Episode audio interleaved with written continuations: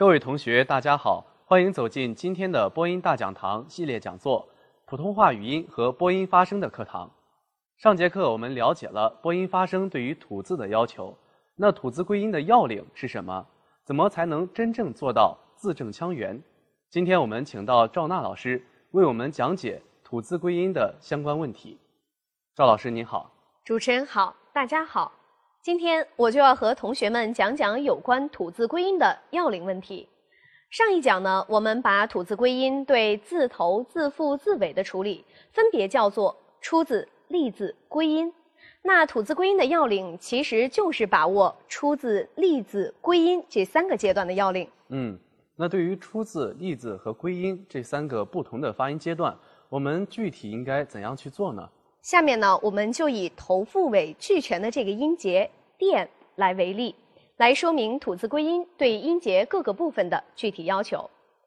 首先来看“出”字，“出”字是指吐字归音过程中对于字头的处理。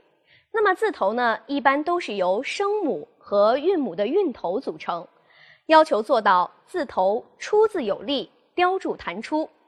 那在实际发音过程中呢，我们这种要求主要落实在声母的发音过程中，如“电”这个音，嗯，的是声母，一呢是韵头，那的和一呢，就是字头。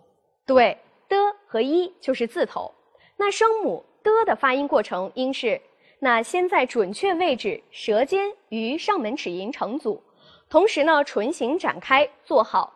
一的动作，蓄积足够气力，然后迅速除去舌尖与上门齿龈的阻力，打开口腔，就是电。电。对。那以前的老艺人把出字的这个过程啊，形象的比作琴，说琴字如擒虎。那意思就是说呢，出字时就像大老虎叼着小老虎跳跃山涧一样，不紧不松。那么叼得太紧呢，小老虎就会死去；那叼得太松呢，小老虎就会掉了。所以呀，在出字时不要用力过紧或者过松。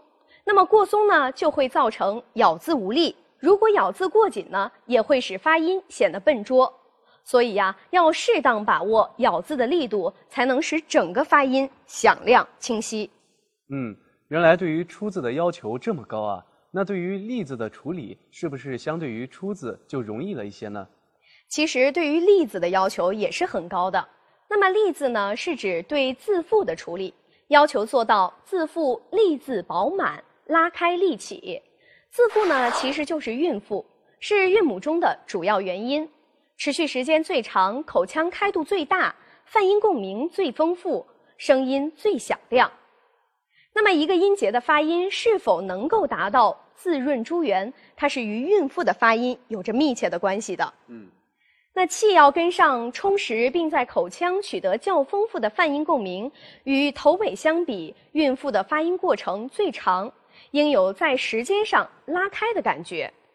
那么立起呢，主要是指口腔在空间上的开合度。那么口腔开合度决定了字腹发音是否圆润和饱满。因此啊，口腔开度大。那么这个字呢，才能被立起来。嗯，那对于归音的处理，我们应该注意哪些方面呢？对于归音的处理，其实就是对字尾的处理。字尾归音的时候，要注意的是弱收到位，趋势鲜明。那么字尾在一个音节的发音过程中，处于口腔由开渐闭、咬字器官肌肉由紧渐松的阶段。那么在这里呢，我要提醒大家的是。尽管字尾在一个音节当中相对来说比较轻短，但是也不能在归音的时候过程中唇舌位置不到家或者拖泥带水，出现了吃字或者丢字的情况。对，那这样看来啊，其实想练好吐字归音呢，真不是一天两天的事。看来我们刚了解了吐字归音的要领，那赵老师，您能再给大家讲讲怎么恰当的去运用吐字归音的技巧，使吐字准确清晰？圆润饱满吗？嗯，这也是我要给大家讲的一个重要的问题。下面呢，我们来看一张图片，这是一个枣核的形状，两头尖，中间圆。那么这个形状呢，就像我们吐字归音的过程。当我们吐字时呢，要做到字头和字尾小，字腹立而饱满，这就是传说中的枣弧形。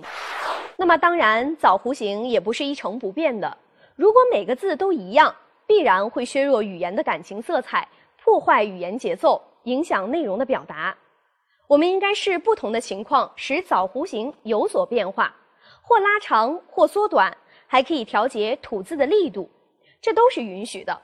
所以呀，我们是要根据具体的内容来灵活运用的。嗯，通过刚才赵老师的讲解，相信同学们对于吐字归音的要领有了比较全面的了解。我们可以根据这些要领呢，进行针对性的训练。好的，本期的播音大讲堂就到这里，我们下期同一时间再见。再见。